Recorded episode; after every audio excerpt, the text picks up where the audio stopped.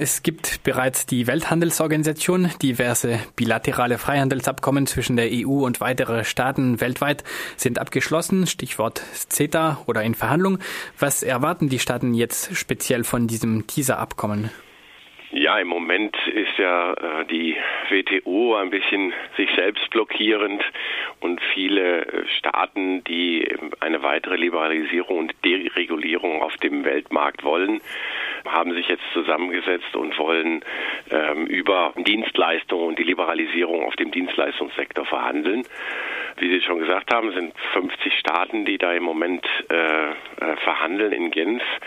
Ähm, viele der Papiere, wie wir das aus sonstigen Freihandelsabkommen auch gewohnt sind, werden uns durch Wikileaks und andere Organisationen zugänglich gemacht. Also die sind geheim und ähm, es ist die Frage, worum es da eigentlich geht.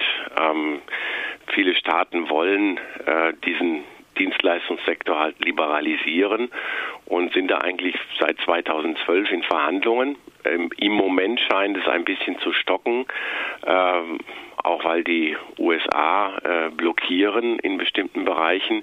Äh, das heißt aber nicht, dass die Agenda, äh, die damit verbunden ist und die bei 50 Staaten äh, ganz oben ansteht, dass diese Agenda sozusagen äh, tot äh, ist, sondern dass im Moment die, die Verhandlungen stocken, aber die Interessen, die damit verbunden sind, natürlich weiter gelten. Und wenn sich Dinge ändern, wenn jetzt zum Beispiel in den USA ein Regierungswechsel anstände oder äh, andere Dinge passieren würden, dann wäre diese neoliberale Agenda, würde sofort wieder aktiv werden.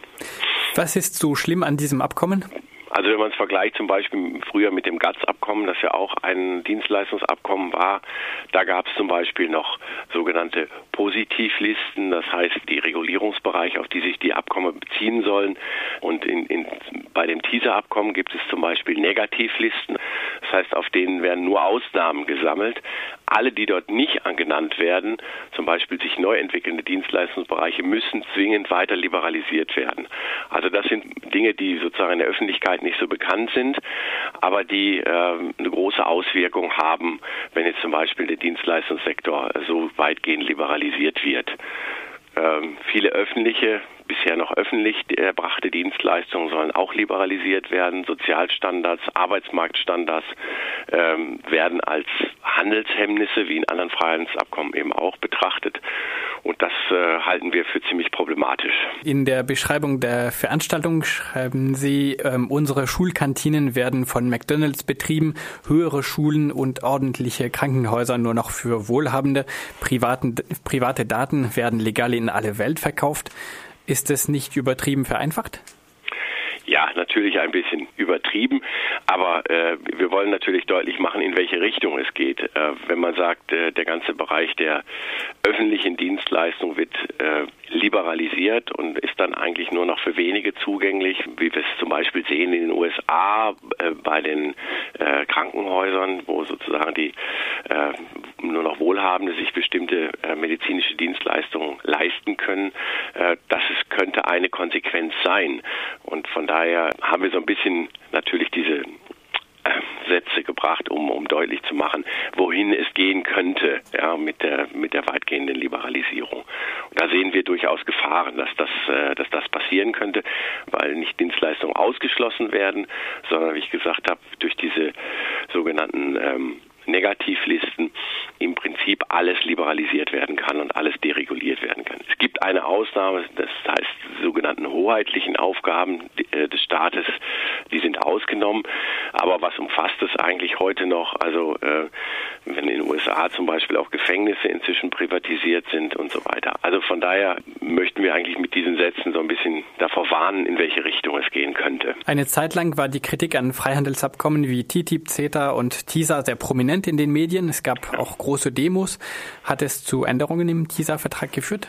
Nein, bisher nicht. Im Gegenteil, viele, die sich ähm, von TTIP oder CETA, vor allen Dingen von TTIP, vieles erhofft haben, äh, was die Liberalisierung angeht, sind natürlich jetzt ein bisschen enttäuscht, weil Trump die Karte des Protektionismus spielt was wir übrigens äh, sozusagen auch äh, sozusagen als Strategie gegen Freihandel ablehnen.